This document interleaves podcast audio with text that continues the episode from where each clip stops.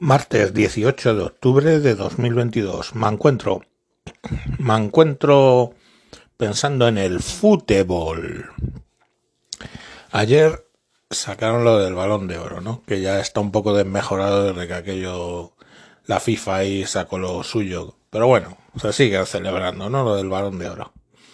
Y el balón de oro le tocó, lo ganó Karim Benzema y eh, bueno, y como ahora lo celebran también para mujeres, pues eh, lo ganó Alexia Putellas.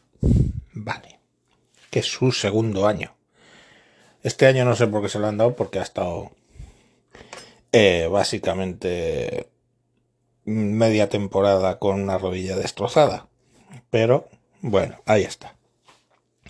Ahora, Twitter es que mola, porque es que es brutal. O sea, la primera es los que han hecho comentarios diciendo eh, fútbol femenino y eso qué es. O sea, bien. Vaya, bien. Dale, dale, dale, dale, dale, duro. otros diciendo, ay, no habláis de Alexia y estáis hablando, celebrando el balón de oro de un francés. Y Alexia es española. Uy, ¿dónde te has metido, hermano? que es de Cataluña. No sé si la señorita es independentista o no, pero no se faltarán independentistas que la reivindiquen como catalana antes que española, ¿eh? Así que cuidado.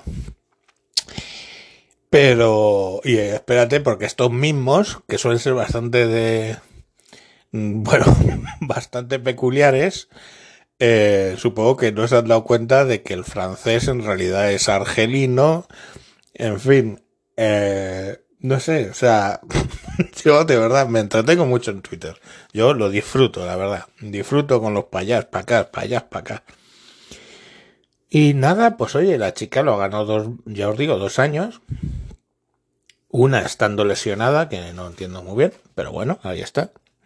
Pero vamos, que el otro pues se tiró su juventud en el banquillo del Real Madrid, luego cuando ya se fue Cristiano le pusieron a jugar y hostia, descubrimiento, el tío jugaba bien. ¿Qué le vamos a hacer? A todos nos llega la hora. Pero vamos, se ha convertido en el segundo más viejo en recibir el balón de oro. O el primero, no me acuerdo. Ahí les tenéis, como unos campeones. Pero ¿sabéis lo que me preocupa de Alexia Putellas? lo más grave, de verdad que son las dos cosas que más me preocupan. Uno, que en su casa deben tener todo de Google, porque si no, cada vez que la llamen va a ser la polla que se venga el Alexa ese a, a contestar cuando no le están diciendo nada. Eso lo primero. Y lo segundo, la pobre, lo mal que lo tuvo. No te he entendido. ¿Veis? ¿Veis lo que pasa?